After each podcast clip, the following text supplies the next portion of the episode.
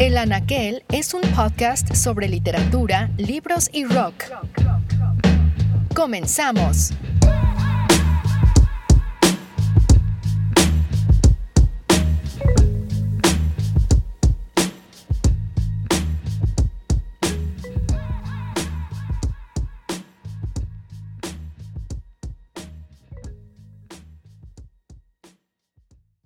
Hola, bienvenidos a esta edición del podcast. Estamos con Marca Ellas, nacido en Barcelona, becario en Sao Paulo y Miami, gestor cultural en Caracas y Bogotá, y creador artístico multidisciplinar cuya obra se ha presentado en importantes recintos a lo largo de Latinoamérica y España.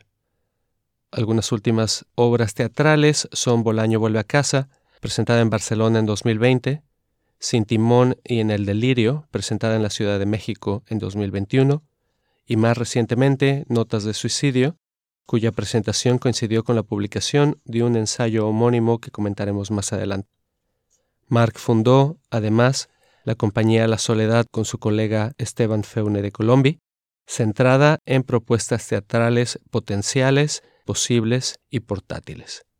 Lo recordarán además como un invitado de este podcast cuando hablamos sobre literatura y drogas. Mark, un gusto tenerte de nuevo en el Anaquel. Hola Roberto, sí, un placer conversar contigo. Ha pasado un par de años desde nuestra última charla.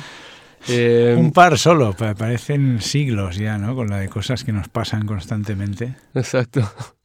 Eh, y bueno, cuando, cuando me preparaba para este episodio, me pareció leer a través de tus libros un recorrido no solo geográfico, sino también vital. Como sabemos, tu obra tienes una tetralogía centrada en las ciudades, que comentaremos en un momento pero que comienza con Barcelona o Carcelona como la llamas, Caracas o Caracaos, Bogotá o Drogotá y Buenos Aires o Neuros Aires. Me gustaría empezar no por Barcelona, sino por Caracaos, eh, el segundo de tus libros, pero quizás la primera parada en tu ruta hacia las artes multidisciplinarias. Y me gustaría comenzar por el principio. ¿Cómo llegaste a Caracas y qué te motivó a irte? Bueno, eh, Llegué, eh, como, como, muchas veces, uno pide una cosa y la vida le trae otra, ¿no? Entonces yo, yo me presenté a unas convocatorias de unas becas para trabajar como, como gestor cultural, asistente a la grega cultural y pedí Ciudad de México, pero me dieron Caracas, ¿no? Me dijeron que en Ciudad de México había mucha gente y tal y que en Caracas estaba todo por hacer y que ahí me tendría mucho más sentido, ¿no? Trabajo. Y bueno, efectivamente caí ahí en pleno, en octubre del 2003, eh, los primeros años de, Chávez. Y bueno, en una, ciudad muy... Yo en ese momento eh, simpatizaba, era como, como el típico izquierdista europeo que entonces romantiza las revoluciones latinoamericanas y entonces llegué allí, bueno, muy excitado. Bueno, mi primera vez iba a trabajar en una embajada, lo cual ya era un poco raro, aunque fuera en la parte de cultura, y luego estaba en este proceso de cambio político y dije, bueno, me voy a entregar a esto, ¿no? Al comienzo del libro escribes, en mis cuatro años y medio en esa embajada conozco a todo tipo de gente con la que jamás me habría relacionado y con la que es bastante difícil que vuelva a hacerlo. Estoy hablando de policías, de militares o de espías. Y como mencionaste, estás, estás todo esto sucede al comienzo del chavismo, ¿no? Sí. Al comienzo de la República Bolivariana. Sí, sí, sí, sí.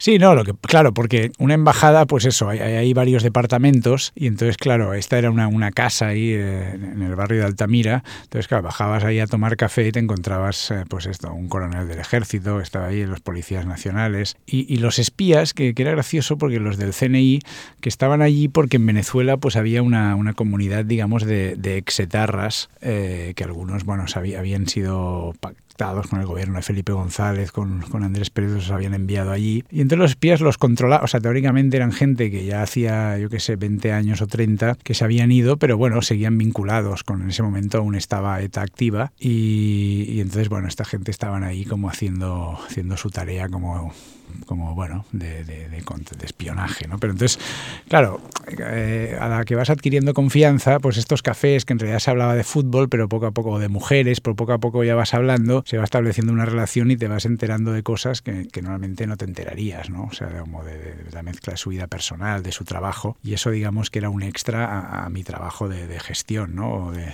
creación, ¿no? Me, me, nutría mucho conocer a todo este tipo de personajes, ¿no? Hay una anécdota que me dio mucha risa de un personaje que está hablando por teléfono y quiere hablar con alguien de la embajada y lo comunican contigo y un poco pues no sé por qué razón decides atenderlo y te entrega un sobre que está dirigido al rey, ¿no? Sí, sí bueno, había esta cosa de de esta ingenuidad de, de, la gente que no sabe cómo funcionan estas cosas, o sea, de, de, gente realmente, pues eso, hubo varios casos así, ¿no? De alguien que cree que tiene una, que un conocimiento, un descubrimiento realmente importante y que, y que quiere, que cree que realmente tú, o sea, vas a hacer, vas a ser ese vínculo con, pues eso, ya, ya no con un ministro, sino con el rey directamente, ¿no? Entonces es como, eh, bueno, ahí tenías que ser como educado, pero yo no me los quitaba de encima así tan rápido porque tenía la curiosidad de saber, ¿no? O sea, de decir, bueno, pero este hombre, o sea, realmente entonces, por eso también me los pasaban a mí a veces, ¿no? Porque la gente era como otro pesado. Pues para mí sí, hombre, un pesado, pero a ver, este hombre,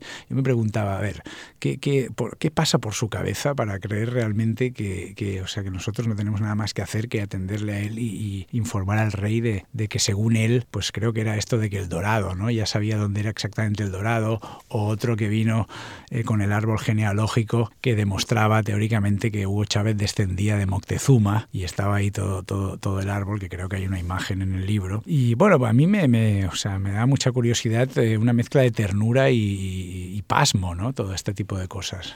Sí, precisamente es, el, caso del hombre que ha creado el, o rastreado el árbol genealógico de Chávez. Eh, el que me dio bastante risa leerlo. Mencionaba Venezuela como quizás tu primera parada en, este, en esta transición hacia el arte multidisciplinario.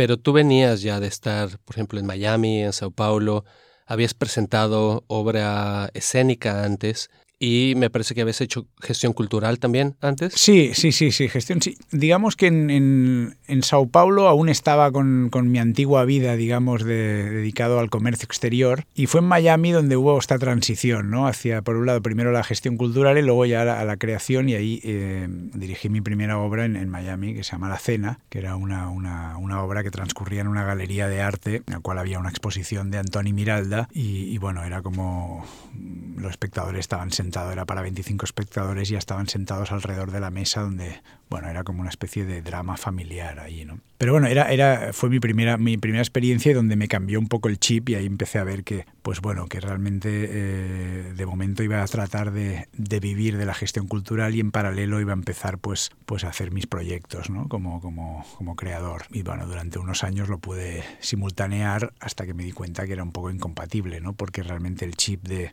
del productor, o sea, es distinto de, del chip del creador. O sea, como al final una cosa, hay unas energías que pones en promocionar o en dar a conocer la, la obra de otros o la tía, que luego es muy difícil hacerla con la tuya misma, ¿no? Porque si estás en, el, en la energía de, de, crear, de escribir, de dirigir, pues bueno, es como que te has de disociar en dos, ¿no? Aunque bueno, al final hoy en día estamos condenados a ser los propios productores de nosotros mismos, ¿no? Por, a no ser que adquieras ya un nivel, digamos, económico alto, que es pocos lo pueden conseguir, que te puedas permitir contratar agentes, eh, productores y secretarios, digamos, pues claro, en general la mayoría estamos en esa, en esa doble vida, ¿no?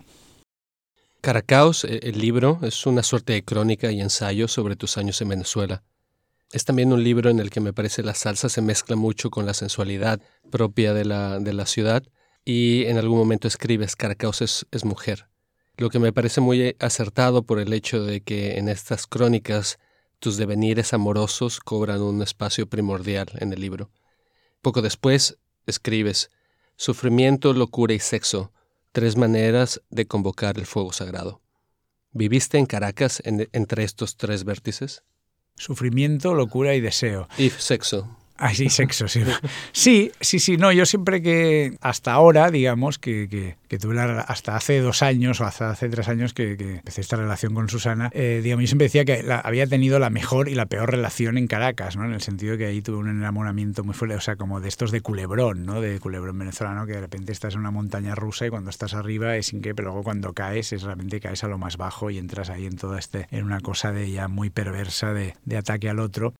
Bueno, digamos que, para mí fue, o sea, ya había vivido en Brasil, ya había vivido en Miami, pero en Caracas fue donde, donde afloró un poco, o donde solté por fin todo, o sea, no del todo, pero como que hubo un, un, proceso de transformación de soltar ciertas represiones o ciertos traumas, digamos, o ciertas incapacidades o introversiones a la hora de relacionarme con, con las mujeres y, y soltar un lado más instintivo y menos racional y aprender. Y ahí la salsa fue un camino y este enamoramiento fue otro y, toda y todo este toda esta atmósfera así hedonista juguetona y sensual del trópico o sea mezclada con, con en un momento vital mío de 29 30 años o sea en ese momento pues todo todas esas energías configuraron y y bueno, eh, pues fue un poco eso, me, me, aboqué a eso, ¿no? O sea, me aboqué a ese desenfreno y que tuvo en general fue muy placentero, pero también tuvo, claro, obviamente tuvo su, eh, sus momentos, digamos, de, de, casi de parecer enloquecer, ¿no? O sea, de que de repente es estas cosas de cuando metes el cuerpo hasta el fondo, pues al final, pues, pues eh, tu cuerpo digamos, lo acaba sintiendo, pero, pero para bien y para mal, ¿no? O sea, acaba generándose una mezcla y, las cosas llevar un poco las, las emociones al límite, ¿no? Algo que yo antes era una persona más pragmática y racional y aquí como que como que me solté, ¿no? Solté el lado instintivo, el lado más animal y bueno, a ver qué pasaba, ¿no? Hay, hay un verso de un poeta mexicano que dice, también por la piel se llega al cielo. buenísimo. No, no, no, es que también por la piel. Bueno, sí, sí, está bien también por la piel, porque supongo que habrá otras maneras, pero yo creo que es la única que vale la pena, ¿no? Hay tres cuentos sexuales en el libro. Uno de ellos narra el primer trío del narrador. ¿Te gustaría contarnos un poco más de ese texto. A mí lo que me fascinó fue enterarme de que hay dos reglas que tener en cuenta al momento de un trío.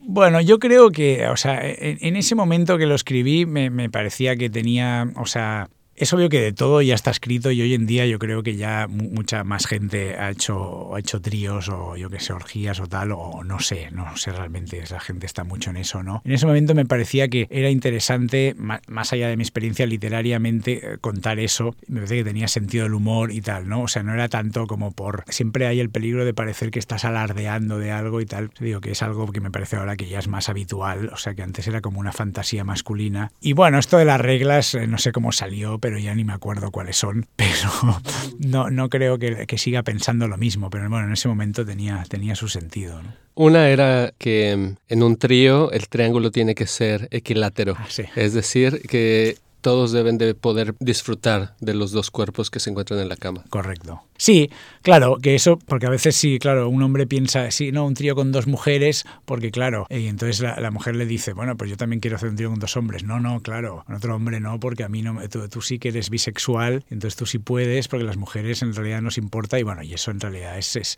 es un constructo masculino, ¿no? Entonces... La siguiente historia, que también me parece una genialidad brutal, narra la historia de una pareja la chica pierde el celular y el novio de la chica comienza a recibir mensajes de ese número, pero a nombre de otra persona.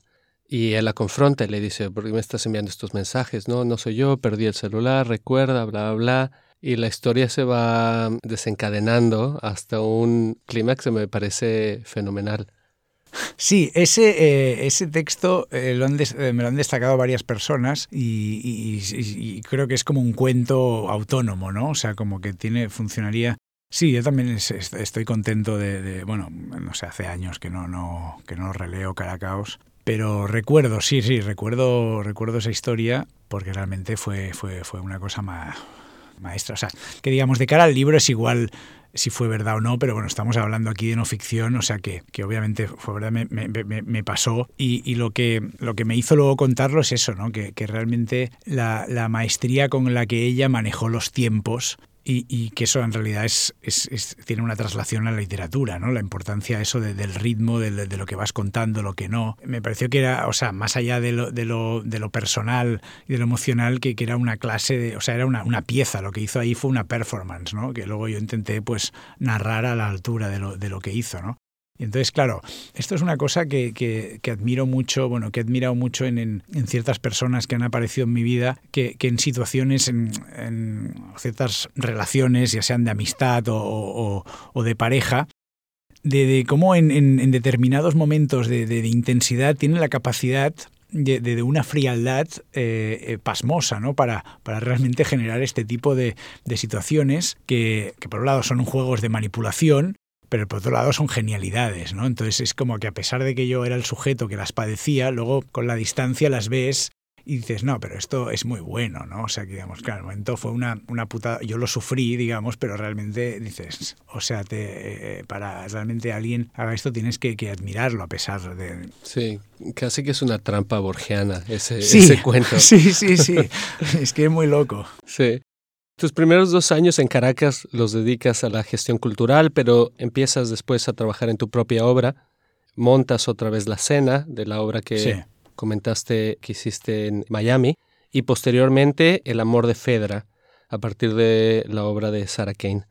Esta obra, El amor de Fedra, me parece que la decides montar con tu novia en aquel momento, con quien tu relación guarda cierta similitud con la obra en sí. Y además cambias el, escenario de la obra, en lugar de montarla en un teatro, eh, decides presentarla en la quinta del dictador Marcos Pérez Jiménez, que además se llama Mi Mamá. Sí, porque es una, quinta que le, compró, que le hizo para que viviera su madre, ¿no? Aunque luego su madre creo que no sé si, creo que no quiso vivir allí, porque bueno, eh, había unas energías ahí, se, se, cuenta que en los sótanos se torturaba gente y bueno, o sea, luego quedó abandonada. Y bueno, sí, la verdad es que en esta investigación yo siempre, los, aunque, aunque he montado algunas obras para sala, en realidad siempre he quedado mucho más satisfecho y me, me inspira más cuando estos proyectos, pues que han sido en, en, espacios no convencionales, ¿no? En este caso, esta, esta quinta abandonada, que bueno, abandonada entre comillas, que se usaba ocasionalmente, se había usado a finales de los 90 para alguna rave, también para algún anuncio de publicidad, pero bueno, en realidad en esos años, hacía ya tiempo, había una familia que vivía ahí en una casa anexa, estaba bastante deteriorada, pero mantenía la estructura y bueno, fue un hallazgo y entonces la conexión del espacio con la pieza encajaba y, ahí, ahí me lancé a esto de que luego, luego vi que luego lo llamaron Immersive Theater, ¿no? De este tema de, pues bueno, el público se le convocaba en un centro comercial, ahí subían a un autobús, no sabían dónde iban, llegaban ahí los actores, unos actores los recibían y entraban en la casa donde empezaban a suceder una serie de escenas, que era esta dramaturgia de Sarah Kane inspirada en la Fedra, en la Fedra, en el mito Fedra clásico, ¿no? Y claro, sí, ahí es lo que dices tú, ¿no? O sea, yo ahí como director estaba, eh, mi pareja pues hacía de Fedra, que se enamora de Hipólito, o sea, que era, que era una, alguien que era 10 años mayor que yo, eh, entonces también estaba enamorada de alguien más joven, que era el, el hijastro, bueno, de Hipólito, bueno, había, había ahí como una, una, una, carga emocional muy fuerte que por un lado pues hizo que la pieza conmoviera y, y, y, funcionara, pero al mismo tiempo se cargó nuestra relación, ¿no? O sea, son los riesgos de mezclar tanto la vida y el arte, ¿no? O sea, como que, que una cosa se filtra en la otra y en ese momento también, mmm, bueno, también uno tiene, bueno, uno siempre tiene poca experiencia, ¿no? En estos asuntos, pero en ese momento aún tenía mucha menos, ¿no? Que, que ahora. ¿Esto es más o menos 2006? 2007? Sí, 2006, sí, 2006 diría. Claro que es un acto de vanguardia genial, ¿no? Montar esta obra en este espacio con esta carga simbólica a nivel local y que además transmine ¿no? la emocionalidad de la obra y la experiencia de los participantes, que no creo que se ha indagado lo suficiente en este hecho ¿no? y en el hecho de que tú presentaras esta obra ahí en Caracas, en este espacio.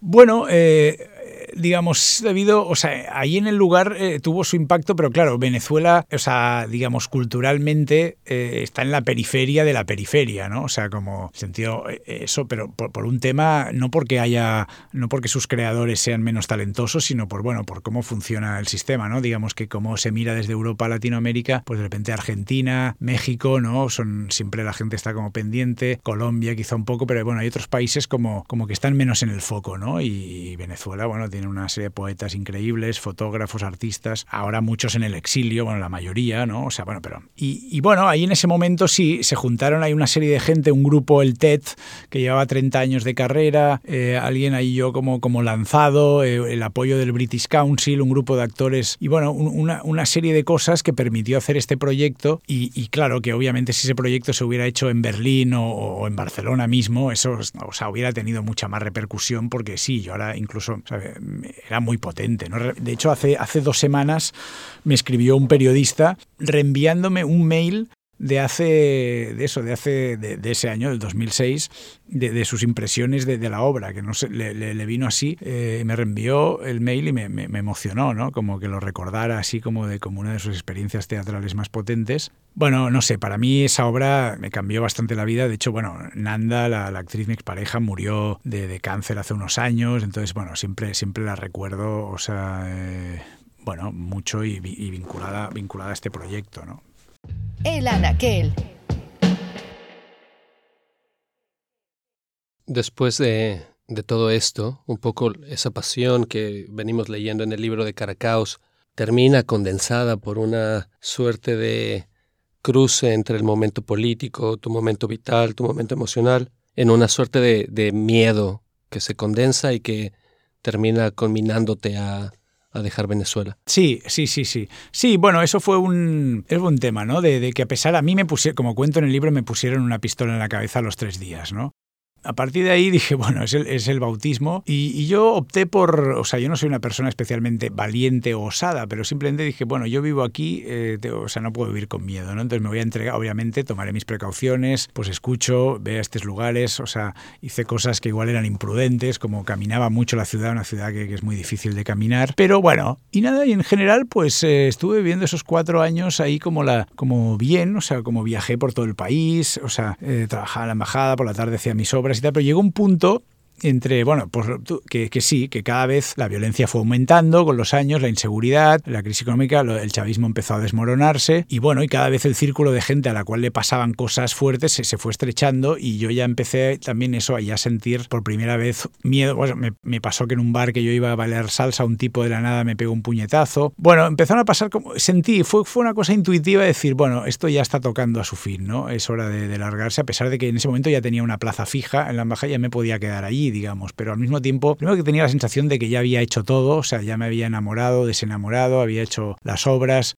eh, estaba escribiendo, o sea, había, o sea, no sé, ya era famoso, entre comillas, o sea, como que ya salía en las revistas, digamos, no sé, era una etapa que la había quemado, o sea, conocía todo el país, la había quemado bastante y dices, bueno, ¿te puedes quedar ahí? Sí, porque, o sea, realmente me, gusta, me gustaba mucho Venezuela, ¿no? Caracas, o sea, pero, pero de alguna manera intuía el desastre que se avecinaba, digamos, ¿no? Entonces dije, bueno, pues dejé y me fui, ¿no? O sea, como, como cerré la etapa, ¿no? El siguiente libro que publicas es Drogotá, que viene también de tus, de tus días en Colombia. La primera vez que lo leí pensé que era un libro mutante a momentos ensayo, crónica, novela, pero ahora la distancia quizás parece más bien un registro de esta multidisciplinariedad de la que venimos hablando. El libro comienza con el fragmento de una carta de Burroughs que le escribe a Ginsberg. Bogotá está en una meseta rodeada de montañas, sientes el peso muerto de España, sombrío y opresivo y continúa a través de algunas de tus obsesiones y recorridos por esa ciudad que sobre todo está relacionada al amor y también a la libertad. Y me parece que está en, estos dos polos. Eh, por un lado, quizás Caracaos viene como de un tono mucho más sensual, más erótico. En eh, Drogotá, las relaciones personales que vas narrando, sobre todo reflexionan sobre una idea del amor, que me parece muy interesante. Pero por el otro lado, se presenta también el libro como un acto de resistencia ante la moral y la economía contra el consumo de drogas. Quizás es, digamos, el otro gran tema del, del libro. Escribes, por ejemplo, personalmente compruebo la decadencia creativa de aquellos que abandonaron el exceso. Por el contrario, he observado el avance de lo mediocre, la pérdida de osadía. Y después rematas. Es probable que yo no tenga una vida mejor, pero no pienso permitir que legislen lo que me meto por mis agujeros. Comentemos este punto. ¿Qué vives en Bogotá para llegar a tal claridad?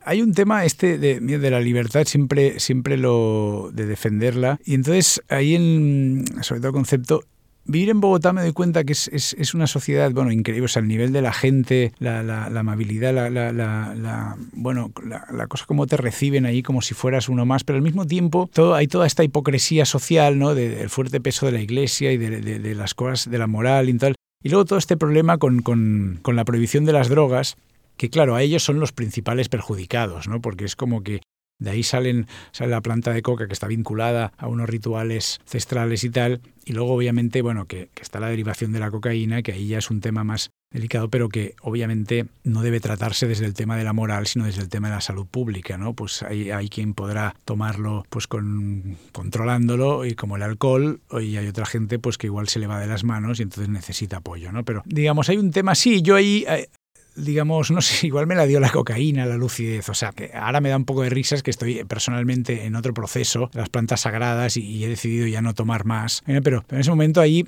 sí que por un lado descubre, descubro la cocaína de, buena calidad, ¿no? O sea, la, la, digamos, la, no te diré pura, porque no hay nada pura, pero, pero claro, yo antes casi no tomaba porque además me sentaba mal, me rabia porque el problema de cocaína, pues de con qué se corta, ¿no? Como, como dejamos, al ser ilegal, pues dejas dejas la, la, sanidad del producto en manos de unos traficantes que, que, no tienen por qué saber, ¿no? que simplemente para ellos es un negocio y no igual la están cortando con sacarina o con una cosa que es, que es dañina. ¿no? No sé, eh, pero obviamente que no, la no, no vino solo por ahí, pero pero bueno, un poco sí, ¿no? O sea, un poco de, ejercer esta libertad. También me rodeé con un grupo de gente, pues también muy, muy libre. Y, o sea, lo que me irritaba un poco era que todo, la gente era muy libre, pero como hacia adentro, ¿no? O sea, como que, que era luego muy difícil hacia afuera, ¿no? Que había unos condicionantes, esta, esta cosa de las formas, de, y todo el peso de, de, lo religioso, bueno, cómo, cómo desvelar ese, ese, complejo sistema. Y ahí quizá por eso es mi libro más expuesto, que, que, hasta demasiado, ¿no? O sea, ahora lo veo porque porque bueno, acabas ahí como, como haciendo daño seguramente a cierta persona porque sale ahí reflejada y, no le has pedido permiso y, y, seguramente ahora no lo, no lo volvería a escribir así, pero en ese momento era también de, de como un contraste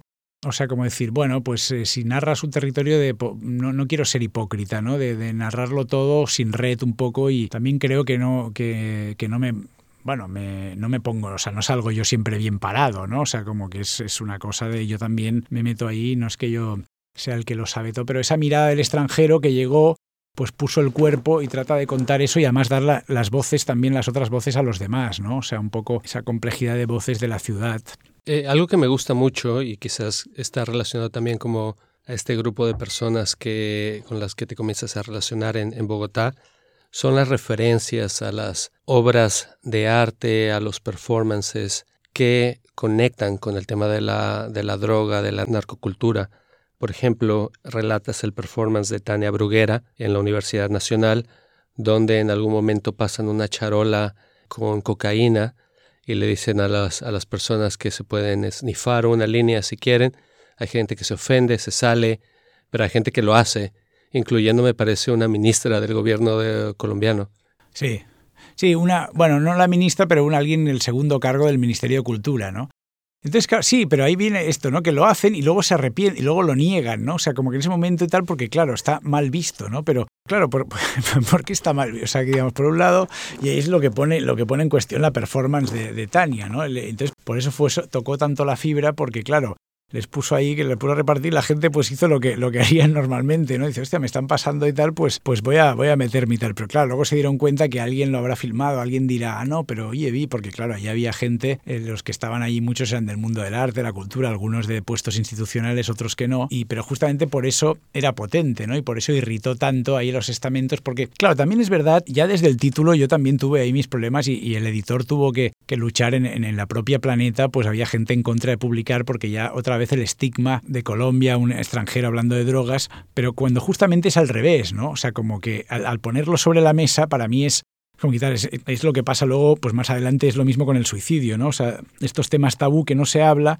de la solución no es meterlo debajo de la alfombra, la solución es ponerlo ahí encima de la mesa y hablemos de esto, ¿no? Entonces, es obvio que si, si a los colombianos tengo cantidad de amigos que van por el mundo y en los aeropuertos les hacen, o sea, hay una discriminación brutal contra ellos, o sea, les, les someten a todo tipo de registros y tal, o sea, un colombiano llegando a muchos aeropuertos es un presunto, una presunta mula y yo empatizo totalmente con eso y me parece lamentable, pero no, no, o sea que mi, li mi, libro no ayuda a eso, o sea, al revés, yo me parece que creo que justamente mi objetivo es, es combatir eso, ¿no? Porque, porque justamente, pues sí, ahí se toman drogas y, ahí se cultiva la coca, pero el problema no es, no es Colombia, sino el problema es Estados Unidos, ¿no? El problema es la prohibición, el problema es la ONU, y ahí el problema es que tanto Colombia y México, que tú conoces bien, eh, les falta la valentía de, de, encabezar esta lucha por la legalización, ¿no? Aunque ahora, bueno, Petro y tal están, un poco ahí porque es, es, como que políticamente, pues claro, eh, tiene un coste, ¿no? Porque todo el lado de las religiones y de los, de los evangelistas, los católicos,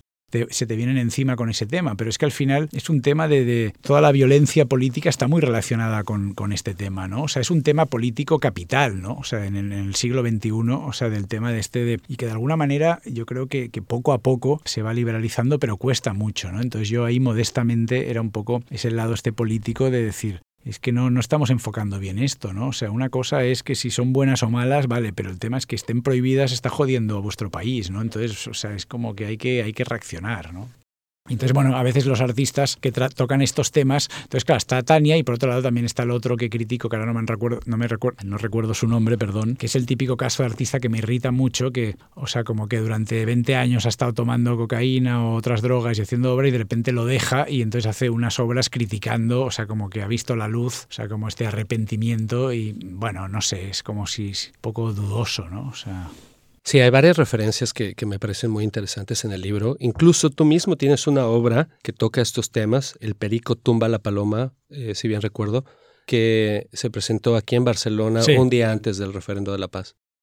Sí, casualmente coincidió. Sí, sí, sí, que eso lo hice con, lo trabajé con un equipo que, la mayoría eran, o sea, una actriz colombiana, Carolina Torres Topaga, eh, Marcela Caldas, que estaba en la escenografía, y, Edinson Quiñones, que era un artista de Popayán, eh, muy potente, cuyos padres vienen de, una familia indígena, que eran recolectores de la planta de coca y que él, mismo en sus obras había trabajado ese. Entonces era un poco de el paralelismo entre el lado ritualístico tal con, el, con, con, lo de ahora. Estaba mezclado un poco con el libro de Saviano, que había salido también hace poco, algunos fragmentos. De un poco esta idea de aquí de que, de que obviamente tú puedes tomar whisky y no saber cómo se hace, ¿no? O sea, cómo, cómo es el proceso de destilación, ¿no? Pero claro, realmente, y, y así mucha gente, pero de alguna manera también si, si, consumes eso, tomar drogas y no saber de dónde vienen y, y, el contexto de lo que implica, pues me parece también es un poco irresponsable, ¿no? Entonces era como, como decir, mucha cantidad de gente aquí en España, mm, España que en esos momentos que hice la obra, y creo que sigue igual, era a veces el primer país y a veces el segundo de consumo por cápita de cocaína y además una cocaína de tan mala calidad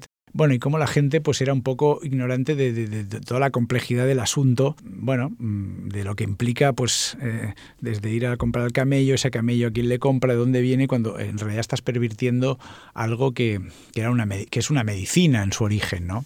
Lo que pasa que sí es verdad que ahí me quedé un poco a medias siendo autocrítico, o sea que yo ahora con todo lo que he aprendido años después, ¿no? con todo el tema de mi trabajo con las plantas sagradas, en ese momento justamente como estaba estaba en esta energía, pues no no pude acceder a eso, ¿no? O sea, cuando mm, entonces ahí creo que mi análisis es incompleto y, en ese momento estoy muy, muy de ese lado y sin, no acabé, aún no, no estaba como preparado, o sea, o no, no, no conecté tanto con, con, el tema eso de los rituales, o sea, luego ya con la ayahuasca y con otras cosas, que eso me vino después en viajes posteriores a Colombia cuando ya no vivía allí, ¿no? Y cuando ya había escrito el libro, ¿no? Bueno, el libro fue lo que fue, pero pero hay ciertos análisis que hago allí que, que que ahora, ahora no los escribiría igual, digamos, porque, porque tengo otra experiencia y lo veo de otra manera, ¿no? Pero bueno, tampoco reniego de eso porque son, son como digo, site y time specific, son de ese momento era así, ¿no? Y así era como lo sentía honestamente, pero bueno, uno, obviamente pues uno se equivoca y, o, bueno, aprende cosas nuevas y, es distinto, ¿no? Entonces tampoco vamos a ir rectificando ahí todos, todos los libros, ¿no? Claro. Otra de las ideas que me, que me parece vital aparece en este libro lo habíamos visto ya en Caracaos en algún momento cuando hablabas sobre el hecho de que caminabas de tu casa a la embajada y cómo esta idea le parecía un tanto extravagante, por decirlo menos, a, la, gente en la ciudad. Pero en, en Drogotá lo retomas de la siguiente manera. En Drogotá, como en casi toda América Latina, pasear es sinónimo de ponerse en peligro. Caminar es sinónimo de fracaso. Y pese a esto, montas ahí tu obra, El Paseo de Robert Balser, que eh, entiendo ha cumplido recientemente 10 años de presentarse a lo largo de distintas ciudades en Latinoamérica. ¿Puedes hablarnos un poco más de esta obra? ¿Dónde nace? ¿Llega a Colombia ya habiéndose presentado antes en otro espacio o es Bogotá la primera ciudad donde se presenta? No, esto nace en Buenos Aires en el 2011 ¿no? o 12, eh, cuando con Esteban Feune de Colombí, que bueno, él me, estamos trabajando en otra obra y me viene con este texto y dice, tendríamos que hacer algo con esto y empezamos a caminar por, el barrio del Saltelmo y a imaginar las escenas, ¿no? A partir de la novelita de, Robert Balser. Entonces sí, nos estrenó en, en Buenos Aires y creo que se lo hicimos en Uruguay, en Montevideo, y ya la siguiente sede fue, fue Colombia. O no, te diría que antes de, antes de Montevideo ya fuimos a Caracas, porque también en ese momento la, la actriz eh, era Natalia Elo, digamos la primera actriz y cantante, que en ese momento era la misma persona. En Buenos Aires era ella y luego ya, bueno, ella estaba en Bogotá, fuimos ahí a hacerla, ¿no? Y, en ese momento es como que ahora visto con la distancia, aún estábamos un poco aprendiendo, ¿no? qué era esta obra, ¿no? O sea, como que igual que la relación con Esteban, que luego ha devenido, pues es como mi compañero, hermano, cómplice de vida, Eh, bueno, ese momento era apenas inicial y bueno, obviamente veíamos ya el, potencial, pero, pero aún estábamos ahí. Bueno, esto que, o sea, un tipo que llega ahí, se juntan y caminan con él, pero ya viendo lo que pasaba en las funciones, o sea, decíamos, esto es bastante, bastante loco, ¿no? Lo, lo, lo, lo que genera el dispositivo, ¿no? Este tipo de mirada, este tipo él también fue como, como creciendo, aprendiendo ya como a desarrollar ese personaje que al final es como un medium, ¿no? como un canalizador de unas energías o de una manera de, mirar la ciudad. Yo creo que la obra ha crecido mucho al haberse planteado en Latinoamérica, o sea, y claro, como ahí el entorno urbano es tan hostil, haber conseguido infiltrar esa mirada poética y esa caminata en lugares donde no se camina, eso nos ha dado mucha, bueno, mucha cancha, ¿no? Que luego cuando la hemos venido aquí a hacer a Europa, pues en Barcelona, en Madrid, en Valladolid, en Lisboa. Claro, decimos que a veces la calle es, eh, o sea, te das cuenta que es bastante, parece un balneario a veces, ¿no? Según qué zonas, ¿no? Obviamente que la calle es conflictiva, o sea, porque hay esta idea, aquí en Europa siempre ha habido esta idea que, Manuel Delgado, el antropólogo, siempre combate, de, de, intentar evitar el conflicto, ¿no? de, anular el conflicto en el espacio urbano, cuando el conflicto lo que hay que hacer es gestionarlo, o sea, no anularlo, porque es que si una, sociedad sin conflicto, una calle sin conflicto es un aburrimiento, ¿no? Es, es como un, es, la nada, ¿no? O sea, como anular, o sea, conflicto, pues no hay que tenerle miedo. El tema, o sea, quizá lo que hay que prevenir la violencia, pero, o sea, el, conflicto es, es, natural. Viviendo la cantidad de gente distinta que vive en un espacio urbano, pues, pues tiene que ser conflictivo un poco el, espacio público. No puede ser tan domesticado, tan marcado, tan ordenado, eh, que de ahí, de, ahí lo de Barcelona, ¿no? De convertirlo en una cárcel que es un parque temático donde todo está todo, todo impecable cable impoluto, todas las normas claras y todo el mundo cumple todas las normas, ¿no? O sea, digamos, ha de haber un poco de, de, margen a, cierto desvío, ¿no? Eh, entonces, claro, obviamente el otro, el otro extremo es ciudades como Ciudad de México, Sao Paulo, Caracas, Bogotá, que, que ya dices, bueno, aquí ya es la antinorma, ¿no? O sea, es como que es la, casi la, anarquía total y obviamente que eso tampoco, o sea, que no es saludable vivir en un contexto así, ¿no? Pero bueno, nosotros aprendimos a trabajar el espacio público en estos contextos y creo que eso nos ha servido mucho para la propia obra y para otras que hemos hecho luego a partir de esta, ¿no? Para nuestro propio devenir vital porque claro, eh, justamente ahí en Bogotá nos metimos en la Perseverancia, que era un barrio que nos decían, o sea, no, no, no vayáis que aquí os van a saltar. O sea, nos pusieron un, un, espectador guardaespaldas que era uno del barrio, ¿no? Para las funciones. Eh, pero cuando la estábamos preparando íbamos solos, pero eh, me acuerdo una vez que una vecina decía, no, no, no pasen por aquí porque ustedes dos con esa pinta de, de, guiris, claro, los dos así con, parecemos dos gringos despistados y, y bueno, eso, ¿no? Esa, esa prevención, esa manera de, mirar, pero igualmente nosotros queríamos hacerlo allí, ¿no? Porque, porque nos parecía que era un barrio hermoso, ¿no? Para caminar y además venías de la séptima, subías allí, o sea, era pasar por el medio y al final lo hicimos y, y la mayoría de espectadores nunca se habían atrevido, o sea, a transitar eso, ¿no? Incluso gente que vivía en el barrio y, la, protección de la obra les hizo que, lo hicieran, ¿no? Lo cual también no, era lo que buscábamos, pero es como algo, un, subtexto de, esa experiencia, ¿no? Y eso nos ha pasado en, en, varios lugares, ¿no? Por un lado, a veces estar experiencia de los que van a pasear por un barrio donde igual de su propia ciudad donde nunca lo, hubieran pensado en hacer, o sea que si no tuvieran un motivo no irían. Y por otro lado, la gente del mismo barrio que de, alguna manera se conecta con su barrio de otra manera porque hay, hay, una mirada distinta, ¿no? La mirada detallista que igual de, estar tanto tiempo allí ya la han perdido, ¿no? Sobre su propio entorno cercano. Sí. Que yo asistí a una de las funciones en, en Madrid y la parte que me pareció digamos, más eh, hermosa es la mezcla entre lo planeado y lo fortuito y mm, la oportunidad que brinda al espectador de mirar de una forma distinta a la ciudad, ¿no? Con ese asombro, pero también con la predisposición quizás al accidente o al misterio. Em, ¿Qué anécdotas tienes como más cercanas a ti o que recuerdas con con mayor cariño a lo largo de todos estos años que el, paseo se ha presentado a lo largo del mundo?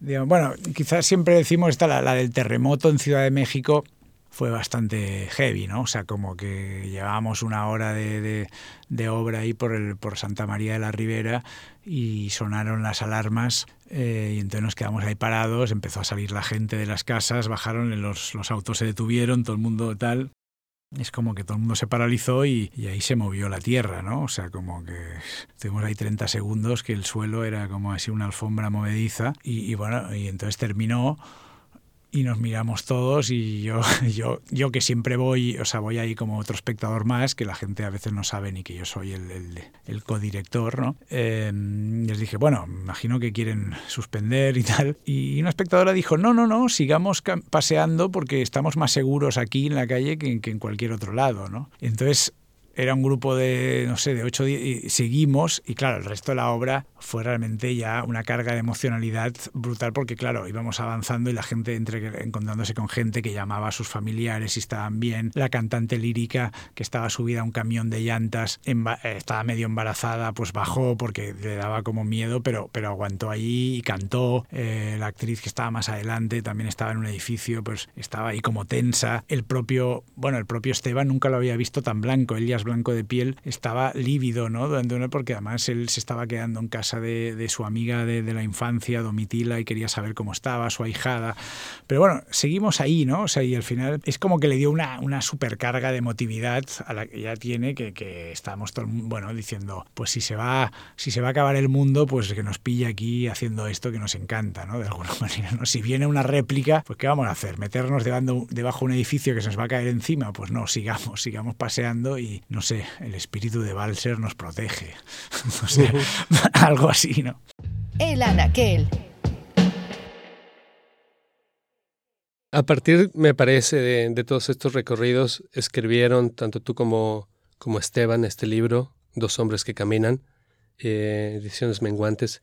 ¿Nos puedes hablar un poco más de este libro? Me parece que son distintos tipos de recorridos, ¿no? Distintas maneras de mirar el acto de caminar a lo largo de la ciudad o el mundo. Sí, o sea, justamente como cumplí los 10 años, primero, la primera idea era hacer un libro balance de, de, de eso, de todas las anécdotas, porque crónicas ajenas y propias de, las funciones. Nuevamente tenemos una bitácora ahí de, lo, de, la mayoría de paseos, pero luego pensamos ampliarlo, ¿no? Porque igual era demasiado egocéntrico o reduccionista, y se nos ocurrió este tema de, de escribir del caminar, pero no desde un modo teórico, ni tampoco glosando a otros caminadores, sino, bueno, ¿qué pasa ahí al caminar? Y escribir casi en el momento en que estamos caminando. Entonces hay algunos textos que caminábamos y nos mandábamos WhatsApps, ¿no? O sea, que, luego obviamente transcribíamos y, o, o, en ese momento en la libreta y luego, o yo qué sé, hacíamos una caminata y el mismo día, al día siguiente, mandábamos, escribíamos el texto, ¿no? Y, luego también ya pasamos a lo siguiente, que era, que era esta idea de por qué no escribir a cuatro manos, ¿no? Que creo que, eh,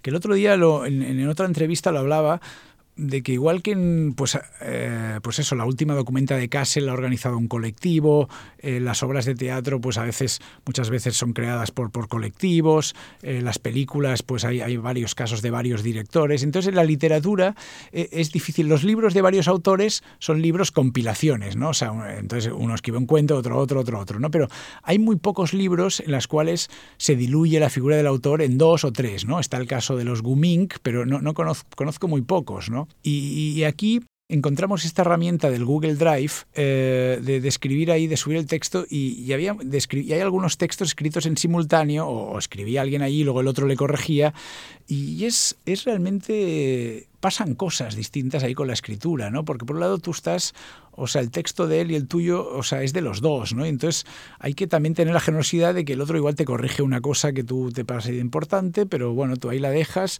o dejas que te la corrige y tú corriges la de él y vas, y vas entrando ahí, ¿no? Como un poco la idea está también de jam del jazz, ¿no? Entonces, eh, me hizo gracia porque en algunos textos, evidentemente, hay algunos que son cartas y está claro quién lo escribe porque, porque Esteban mantiene su, su deje argentino, rioplatense, y yo mantengo el mío de aquí. Pero luego hay otros que, que realmente no se sabe, ¿no? Y varios lectores, o sea, mi madre me dijo, este hay algún texto que no, no sabía quién lo había escrito, ¿no? Y digo, bueno, es que esta era la idea, ¿no? Es que es un libro de los dos y yo defiendo, eh, o sea, para mí es, es mío, los míos y los de él, ¿no? Es verdad que eso es, realmente lo tienes que hacer con alguien que tengas esta simbiosis o esta confianza que yo tengo con Esteban, ¿no? O sea, Esteban ahora acaba de publicar un libro, Limbos Terrestres, y yo te, me, me, alegro tanto de como si fuera mío, ¿no? O sea, como, no sé, me, me lo, lo, quiero que le vaya bien o quiero lo, lo, lo, considero, o sea, aparte que me lo admiro mucho, y lo considero un libro buenísimo, pero no sé, hay una cosa tan de, tenemos esta hermandad que, que ahí ya pues eh, se, se, disuelven un poco ahí los egos, ¿no? que todos somos muy egocéntricos, pero bueno, hay un punto que al final la noción de autor, pues bueno, también ponerla un poco ahí en, solfa, ¿no? O sea, como que el ego va bien para crear y, supongo que hay unas dinámicas de que siempre, bueno, el autor es tal, el director es tal, el actor es tal, y, la mayoría de cosas vienen de un trabajo colectivo, ¿no? De las lecturas que has tenido, de los amigos con los que charlas, o sea, Pasa que luego eso es difícil trasladarlo a unos créditos o a un, o un sistema que, que, tienes que vender con, con la prensa cultural. Y entonces, bueno,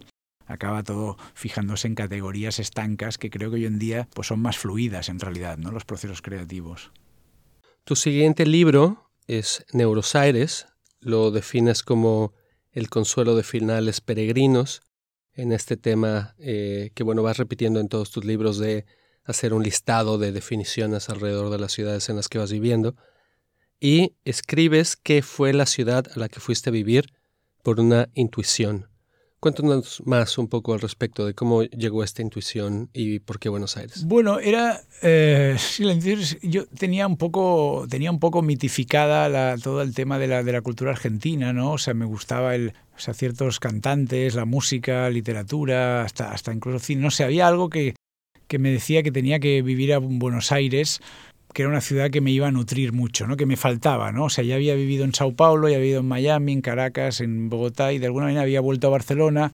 Estaba trabajando aquí en, la Casa América Cataluña, pero eh, al principio muy bien, pero luego ya había entrado la crisis, habían reducido los presupuestos y, y ya, ya, me sentía que me podía convertir en un funcionario ahí cultural. Y entonces dije, bueno, mm, pues creo que es el momento de ir a Buenos Aires. ¿no? También decidió que tenía el inicio de una relación con una mujer en Rosario, pero fue, fue, fue realmente en ese momento Sí, porque las otras veces había ido con un trabajo, con una beca, pero era como dejar un trabajo fijo e irse a una ciudad a, pues eso, a, a ver qué, ¿no? Y realmente, pues eh, sí, eso fue una intuición, porque no, no tenía ninguna lógica, ¿no? De hecho, bueno, me, mucha gente me decía que si estaba loco, que si tal y cual, que no tenía mucho sentido, pero bueno, la verdad es que ha tenido todo el sentido. Visto ahora en retrospectiva, era claramente lo, lo que tenía que hacer, ¿no? En este libro suceden varias cosas, pero me parece que el teatro y el arte tienen un papel fundamental y me interesa utilizarlos para reflexionar sobre tu obra escénica. La primera obra que planteas es Come en Casa Borges. ¿Puedes hablarnos un poco más de esta obra? Bueno, esta obra surge de, de también, bueno, de, hablando con Esteban, o sea, no, no sé cómo caigo en, en, este libro. Bueno, sí, sí que lo recuerdo porque yo estaba, es verdad, yo, yo debía estar ahí en, en, en, Buenos Aires en el año en que salió el, el, el tocho este increíble, el, el, Borges de Bioy, ¿no? Que, es, que ya el libro ya es una genialidad, ¿no? Y para gente como, como Esteban y como otros es, es el libro, seguramente el libro más importante de la literatura argentina del, del siglo XX, ¿no? O sea, eh, o sea, Bioy Casares, o sea, y Borges, pues establecen una amistad vital y literaria y, y Borges, pues va a cenar a casa de Bioy dos o tres veces a la semana durante 40 años por lo menos ¿Y, ¿Y, qué hace Bioy? Bioy, pues cada día, después que se va Borges, anota ahí un diario, aparte de sus diarios, aparte de sus libros, uno solo específico va, va anotando pues las cosas de que hablaron ese día con Borges, ¿no? Pues a, y eso lo guarda, lo guarda, y cuando ya, bueno, muere Borges y luego Bioy ya ve que él también va a morir pronto, lo organiza con, con un editor y, lo saca eh, póstumamente y claro, es, es, es, una cosa alucinante porque es que es una mezcla de, digamos, de Lola y el New Yorker, ¿no? De, no sé, del, del, es una mezcla de chisme, vida, pero, pero claro, también de alta literatura, ¿no? O sea, la manera con la que hablan de, de, de los libros que les gustan y de los que los disgustan y de cómo hablan la gente, claro, son muy crueles, son muy, o sea, están ahí sin, sin ninguna máscara, ¿no? Entonces es, es literatura en estado puro todo, ¿no? Entonces, eh, entonces hay este mantra de que es un diario, ¿no? Entonces, pues 4 de abril del 58, come en casa Borges, ¿no? A veces es solo ese, come en casa, o sea, a veces no, no hay nada, a veces es come en casa Borges, oímos canciones de Marlene Dietrich, eh, leemos tal, a veces hay diálogos que tienen ahí con gente, a veces entonces, bueno, eh, se nos ocurrió que, era un libro que, eh, primero, claro, ¿qué ha pasado? Que es un libro que se, se, hicieron, creo, mil ejemplares, es un libro de 1600 páginas, o sea, pero está cosido de una manera, o sea, es brutal, ¿no? O sea, que se, te abre así, no, no, no, o sea, lo lees, se lee muy bien, hay un apéndice de 200 páginas que te lo manda, que está en PDF, porque ya no, ya no les daba para, poner más las referencias. ¿no? Entonces, claro, si tú quieres buscar, por ejemplo, eh, ¿qué dijo Borges de Catalu Cataluña? Y hay algo ahí siempre, ¿no? Borges está al final por temas y, ahí, y así organizamos, organicé una, pequeña dramaturgia que era coger fragmentos y poner a, a dos escritores a, pues, hacer de Bioy y Borges y a leerlos en voz alta, ¿no? mezclados con algún tango que mencionan ahí y alguna cosa extra. Y bueno, la, hicimos muy poco porque se enteró el editor, que al cual no le pedimos permiso, eh, obviamente porque esto no era un proyecto comercial, ni, ni lo es, ¿no? ni nadie sacaba dinero con eso. Y, bueno, ahí nos amenazó con una demanda y bueno, de momento no lo hemos hecho más, pero cualquier día lo, lo, volvemos a hacer, así en plan under. Y bueno, ahí en el libro cuento cómo ante la prohibición de hacerlo en el Museo de Bellas Artes, pues lo hicimos en un taller mecánico, ¿no? lo cual fue bastante inaudito y vinieron ahí como, no sé, 100 personas ahí a, un taller mecánico, que a un taller mecánico que una vez al año eh, hacen unos eventos culturales y, Andy Ehrenhaus, eh, su hermana, conoce, bueno, vive enfrente de ese taller y nosotros estábamos en Argentina, bueno, coincidieron las cosas, entonces me parece bastante cómico, ¿no? Todo, todo, todo lo que pasó. Citas también en el libro el caso de Pablo Cadallán y su libro El Aleph engordado como otro conflicto por derechos de autor. Y bueno, esto abre la pregunta sobre la cercanía del arte con términos como apropiación, plagio, homenaje, inspiración. Hablando de los procesos creativos que mencionabas hace un momento, ¿cómo eh, vives tú dentro de tu obra y qué opinas de, digamos, la mezcla de todos estos términos cuando se habla sobre libros como El Aleph engordado o como tu propia obra Come en Casa Borges? Bueno, eh, yo lo que pienso es que un poco lo que, lo que dijo Kenneth Goldsmith, creo que fue él, de, que los procesos, o sea, todo este tema ahora de las discusiones, los juicios y las demandas por los derechos de autor son lo que eran en el siglo XX las demandas por, por, por la moral, ¿no? Cuando a, D.H. Lawrence le, censuran el, el, amante de Lady Chatterley o la Lolita Nabokov o el Ulises. O sea, estos, es lo, lo, lo, que en ese momento era eso, ahora es este, ¿no? O sea que yo creo que en unos años esto ya estará superado y, tal. Pero bueno, aún estamos en esa transición de, de, no entender esto, ¿no? Que una viuda, o sea, esté, esté gastándose el dinero o sea, que ha heredado por haberse casado con, con, ese autor y que, y que digamos años después ya que está muerto le molesta que un joven autor que está empezando haga un ejercicio ahí de apropiacionismo y experimental, además usando técnicas que el propio autor homenajeado defendía en sus libros, ¿no? Entonces, digamos, cuando no hay ni siquiera ningún tipo de lucro económico, entonces, bueno, solo es un tema de no, no, porque estoy preservando la, la memoria, entonces hay como unas cosas ahí que son un poco incomprensibles, ¿no? Entonces hay toda esta legislación de los derechos de autor que para mí está totalmente obsoleta y caduca, pero que claro, como hay dinero detrás, pues es lo de siempre, ¿no? El sistema capitalista y que, bueno, obviamente supongo que para grandes, para, para temas de bestsellers y tal, pero, pero incluso así para ese tema debería enfocarse de, de, de otra manera, ¿no? Entonces, bueno, el caso de Pablo Cachadian. Pablo Cachadian es un escritor genial que, que, admiro mucho y que leo cada libro suyo que sale. Eh, durante muchos años él, él, claro, está recordado por ese proyecto, él, él ya ni, ni, ni, le gusta hablar porque obviamente tiene muchos libros después, pero, pero bueno, el Aleph engordado es una genialidad, o sea, es que es, indudable, ¿no? O sea, eh, y, bueno, también tuve la suerte de conocerlo a él, de, Somos Amigos, y, yo en su momento cuando sacó, sacó 200 ejemplares, yo creo que le compré cuatro y regalé tres, ¿no? O sea, que tengo el mío ahí como, como una especie de, incunable. Pero bueno, sí, o sea, digamos que, que parte de la experiencia de vivir en Buenos Aires es esto, ¿no? Me, gusta la, osadía esta creativa, ¿no? De, en general del, porteño, ¿no? Es una ciudad como que, que, ya sea que haya dinero, no haya, o sea, las cosas hay una fuerza ahí motriz de, de crear en las condiciones más adversas y también porque hay, un público, hay un público, hay, un, público lector, hay un público que asiste al teatro, hay un público y un público además muy generoso y que, que, da devolución, ¿no? O sea, el, hay en el, en el sistema cultural argentino que lo comento ahí, o sea, hay mucho mucha generosidad en la devolución, ¿no? en, estas conversaciones post de qué te ha parecido la obra o qué te ha parecido, que aquí a veces viene un amigo, ve la obra y dice, oye, estuvo muy buena, va, vamos a beber, chao, y se acaba la conversación, ¿no? O sea, en cambio ahí alguien te, te, está media hora hablando, comentando cosas que le han gustado, cosas que no, o sea, como que continúa la experiencia estética post-obra, ¿no?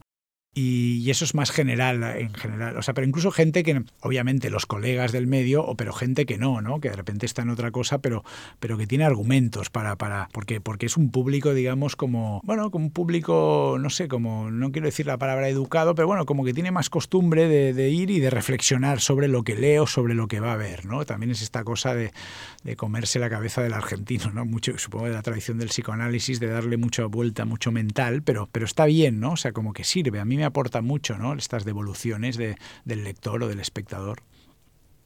Presentaron en Buenos Aires además el performance en el que le daban el premio Nobel a Borges, cuyo acto añadió otra capa en esta discusión, pues algunos medios lo catalogaron como fake news. Entonces, eh, tu obra empieza también como a transminar hacia otros espacios, ¿no? Donde el entendimiento de la obra cobra como este matiz entre realidad y ficción del que algunas personas no saben bueno, déjame replantearlo. Más bien, quizás tenemos una tendencia a denominar algo realidad o ficción y tú rompes esa barrera entre ambos.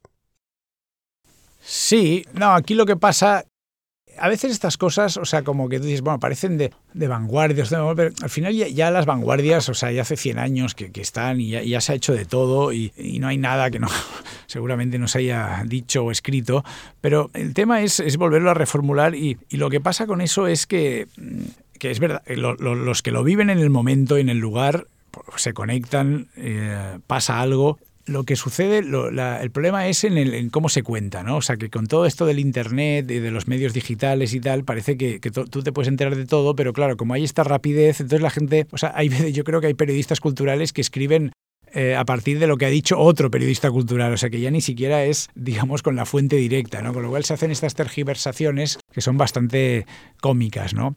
Yo me quedo ahí, la gente, las 300 personas que llenaban el auditorio del, del Malva y ese día pues entendieron perfectamente el homenaje a Borges y todo y fue una cosa muy emocionante. O sea, el silencio que se creó con el plano fijo de la tumba y bueno, Esteban ahí leyendo el, discurso fake de agradecimiento. O sea, fue una cosa que hasta le sorprendió hasta al, propio organizador, a Pablo Brown, el dueño de Eterna Cadencia, que luego nos confesó en la fiesta posterior que realmente estaba en contra de que hiciéramos eso, pero que el equipo, las chicas, le convencieron de que sí y luego les agradecía porque había estado muy bien, ¿no? Pero bueno, son estas cosas que, claro, un festival literario, pues no, no, que ya tiene su prestigio, pues en principio no, bueno, no tiene necesidad de meterse en estos berenjenales, pero justamente nosotros es lo que nos gusta, meternos en estas complicaciones y que podría haber salido una, podría haber salido mal y ser una payasada, ¿no? Pero bueno, al final, pues no, o sea, como que de repente la, la, conjunción de, cómo lo haces desde la pasión o desde, o sea, porque realmente te importa, o sea, digamos, nosotros, o sea, nos reímos de nosotros mismos, pero, pero al mismo tiempo nos reímos de manera seria, ¿no? O sea, si hacemos algo, o sea, si vamos a hacer, si vamos a darle el, Borges, el, el Nobel a Borges, pues lo vamos a hacer un poco en su espíritu, ¿no? En el fondo Borges siempre le preguntaban el Nobel y él ya estaba harto y cada vez decía una respuesta distinta. Y, bueno, pues hicimos un poco lo que yo creo que él se hubiera reído y le hubiera gustado en esta ceremonia, ¿no? Es lo que nos gusta pensar, ¿no? Y es un homenaje y es también una manera de, seguir hablando de él y de seguir leyéndolo, ¿no? O sea, como desde, desde la admiración, pero dándole una vuelta, ¿no? Aportando lo que hoy en día significa eso. También veníamos de, era ese momento que no, que no había premio Nobel ese año por todo ese escándalo de abuso sexual. Entonces es como que también Luego la, importancia del premio Nobel es que es absurda, ¿no? La importancia que se le da al final. O sea, estamos valorando lo que dicen 8, 10, 15 señores suecos que no sabemos quiénes son, simplemente porque tienen dinero. Ya, pues e, ese dinero ya les otorga, o sea, un prestigio para, para, para decir quién es el premio Nobel, ¿no? Cuando en verdad es que no debería importarnos. O sea, sí que al final la mayoría de veces se la dan a un autor que, que es sólido, ¿no? Pero el problema es que hay muchos otros que a los cuales no se lo dan, ¿no? Entonces, pero simplemente esos señores suecos, ¿por qué saben más que 15 señores daneses o 15 argentinos? Pues es que, ¿quién, ¿en dónde han estudiado? O sea, como que decir, ¿quién les ha dado a ellos ese poder? Bueno, simplemente que tienen un dinero cada año y que se lo han construido, ¿no? A largo de, entonces, es un poco absurdo, ¿no? En una de las frases del libro dices, toda literatura aspira al arte contemporáneo. ¿Qué quieres decir con esto? Sí, no, no, sé, ahora que lo dices, toda, no. No, no, yo creo que seguramente toda. Igual quería decir la, que me interesa a mí, ¿no? Pero yo creo que igual me refería, me aventuro, o sea, a, trascender el, formato libro, ¿no? O sea, como a, a, que no sea siendo a pesar de que es mucho, ¿no? O sea, un lector en solitario eh, que está como realmente concentrado ahí 100% en la lectura, eso ya, lograr eso, la cosa, ¿no? Pero de repente, claro, si juntas a 100 lectores en una misma sala y, haces algo con eso, pues eh, es como que, bueno, ya es, es, eso igual es arte contemporáneo, o sea, esas relaciones que se establecen a partir de un dispositivo que tú creas, ¿no? Quizás un poco eso, ¿no? Como que darle es, es, como una, cop, una capa más, ¿no? O sea, como o, varias, ¿no? O sea, y sacar, o sea, esta lectura que a priori es individual, al hacerla colectiva, ¿qué pasa con eso, no? Como entonces me parece que igual le va por allí, ¿no? Bueno, esa parte relacional me parece que es, es, muy presente en los proyectos que hemos ido comentando, ¿no? Llevar la obra a la calle, la relación no solamente de la obra con el espectador, sino también con el entorno, a partir del accidente o la situación. Y me gustaría entrar a la última parte de, nuestra charla para cerrar el caso de Neurosaires. Hay mucho más de lo que hemos hablado, ¿no? Hay tus caminatas por la ciudad, tu espíritu gonzo que te lleva a toda clase de experiencias, incluida la visita a Tierra Santa en plena provincia de Buenos Aires, tus sesiones y reflexiones psicoanalíticas. Es un libro que, me, he disfrutado bastante. Eh, pero me gustaría regresar a Barcelona o Carcelona, tu primer libro, lugar también desde el que grabamos este, este podcast. Y dejé este libro para el último segmento debido a que es tanto tu origen como la camisa de fuerza de la que intentas salir. Me explico. Creo que una parte fundamental de tu obra es la rebelión ante la injerencia de otros, sea política, religiosa o moral, en tu vida. Del otro extremo está la libertad. Al comienzo del libro escribes sobre tu regreso a Barcelona después del periplo latinoamericano. Algo en el ambiente me oprimía, cortaba mi libertad y reprimía mis sentimientos. Nunca entendí del todo las razones de esta insatisfacción. Barcelona se publicó en 2011. ¿Cómo ves este libro a la distancia? ¿Te sigues sintiendo así? Eh, no, no me sigo sintiendo así. Lo veo bastante críticamente porque, eh, de hecho no, no, no, no me aventuro a porque sé que, que no está, o sea, digamos, el nivel de escritura pues no es el que tengo ahora, obviamente, y, y me da a veces cierta no sé, cierto pudo, o sea, cierta, no vergüenza, pero hay que decir que su libro o sea, no, no, no, está tan bien escrito, pero por otro lado tiene, tiene una cosa ahí de, de, panfleto, de, de, tal, de, como de visceralidad, que bueno, que creo que, que, sigue, que sigue funcionando, ¿no? También cada tanto llega algún, algún lector en su momento, pues, eh, pues fue bien, no sé, tuve bastante buen, buen feedback, pero bueno, está, es interesante lo que dices tú, claro, alguien de fuera que lo ve, y sí, concuerdo bastante, concuerdo bastante con lo que has dicho, ¿no? Mm, para mí fue fue producto de un momento determinado y ahora mismo mi relación con la ciudad es otra. O sea, hay ciertas cosas que se mantienen, pero ahora ya mi problema no es con Barcelona, sino es con las ciudades en general, digamos. Yo que he sido tan urbanita y que he escrito de ellas y ahora pues estoy como pensando en irme a vivir fuera o pasar más temporadas fuera. O sea, me he cansado ya del, del, de lo urbano un poco y de lo urbanita, a de que es el escenario donde se desarrolla, claro, mi, lo que es el, el quehacer artístico, pero justamente con Esteban estamos ahora en esta transición y estamos desarrollando proyectos que suceden en, paisaje público, pero, pero fuera, ¿no? En el mar, en, sí, en, en islas, o sea, eh, o sea, estamos ya sacándolo porque los dos también estamos, eh, él ya eh, con más tiempo, pero en este proceso de, de vivir fuera de la ciudad, entonces bueno, pues también vamos a tener que crear obras en, otros espacios, ¿no? en la montaña, en los ríos, en el mar, y bueno, pues a ver qué pasa, a ver si, si, si nos acompaña el público también, que yo creo que sí, ¿no? O sea, porque la gente, o sea, como que, que ya la vida en las ciudades a veces se vuelve un poco insoportable, ¿no? Presentaste una obra en Veracruz, México, ¿no? En, en, el, en la playa. Sí, sí, sí, ahí en el puerto, ahí con, con, la gente de la Urteup, la compañía de teatro de la Universidad Veracruzana, que, que, están en Jalapa y también en Veracruz. Y no, fue brutal. Bueno, ahí también era un poco, era un poco esa idea. La gente se subía a un, a un transporte ahí en Jalapa. La obra ya empezaba allí con una actriz y te, grabamos un podcast, un poco como para que esa transición, esa hora y pico que hay de camino, pues ya, ya, ya estás en sintonía y se adelantan esos temas relacionados con el mar, el agua, que, luego se desarrollan en la pieza, ¿no?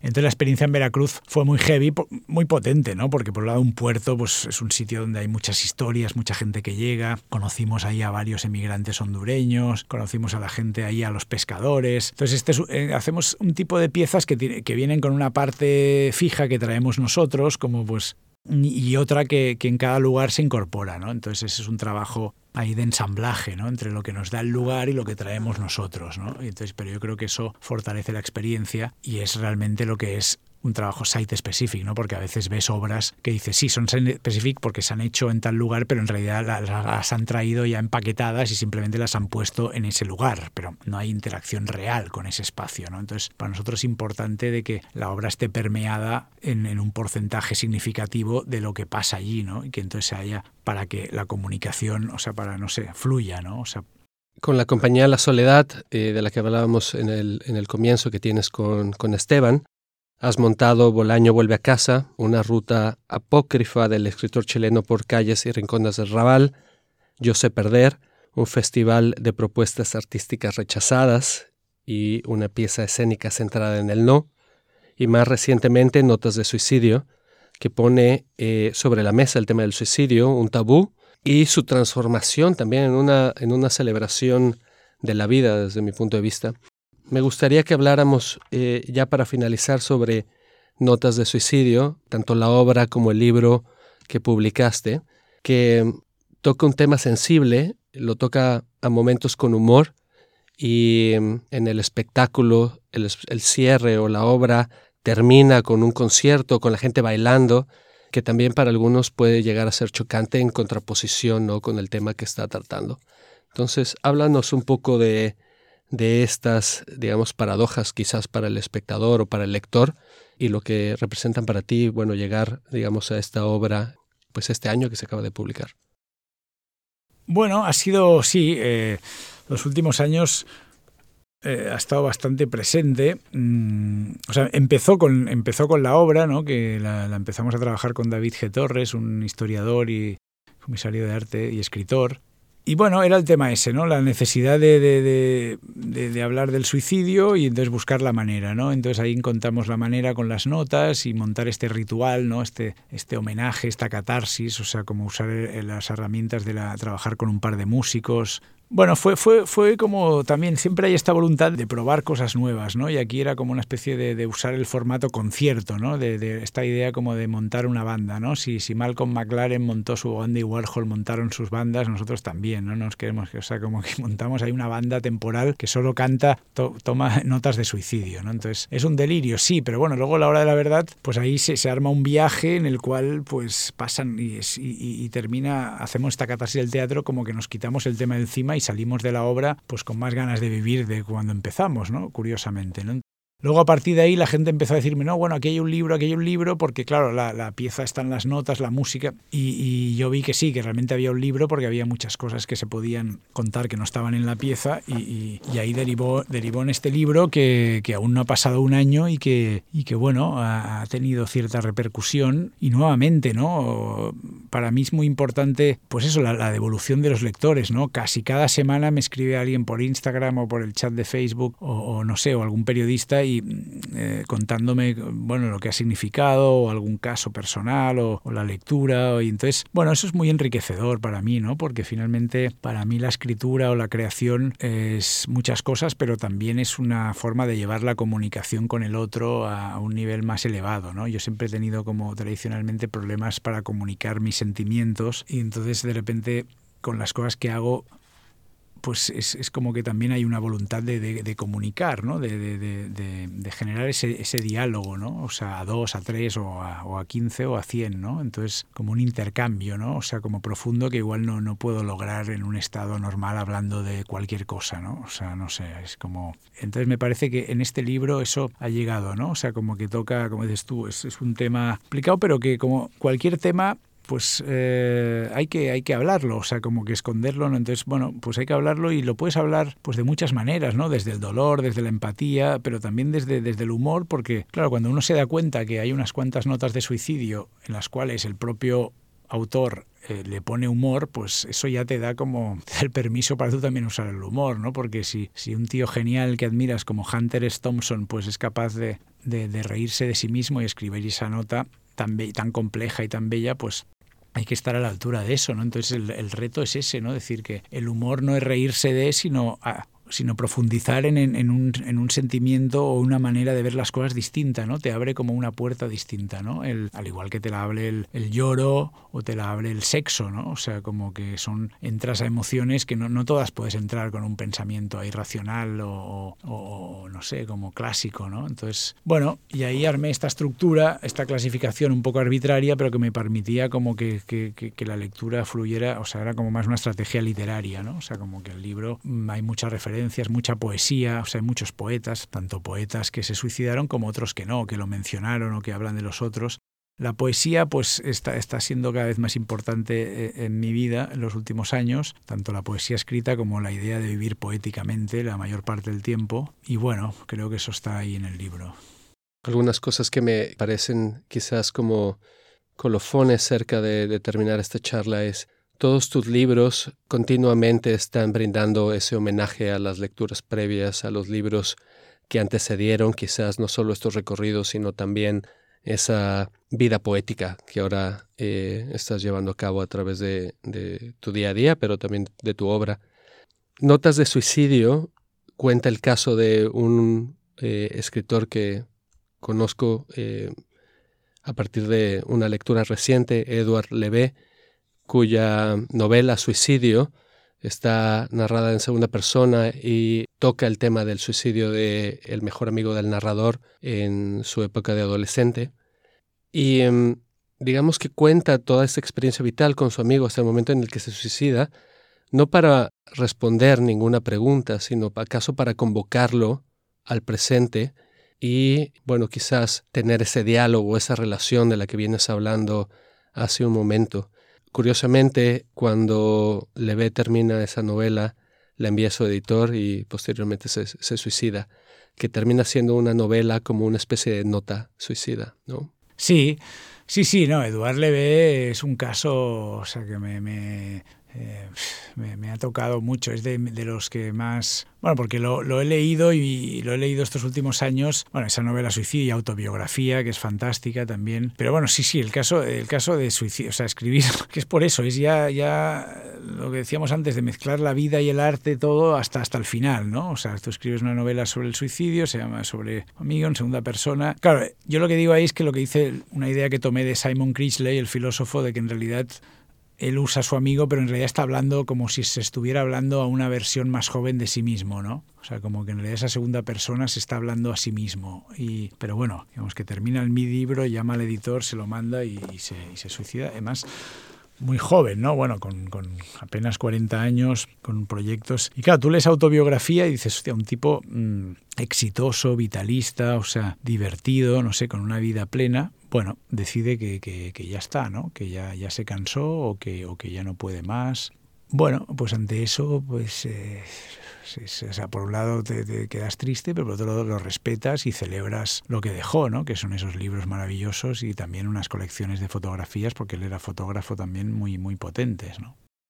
Bueno, pues en ese espíritu de celebración me gustaría cerrar la charla. Buenísimo. La literatura va a la vida y la vida va a la literatura. Gracias por acompañarnos en este recorrido por la obra de Marca Ellas, que como lo comentamos, difumina las fronteras entre ficción y realidad. Su obra escénica trae a lo cotidiano esa poesía que generalmente no accedemos o que accedemos desafortunadamente demasiado poco. Eh, Mark, ¿algún comentario que quieras hacer para cerrar? No, te agradezco mucho el tiempo y la confianza.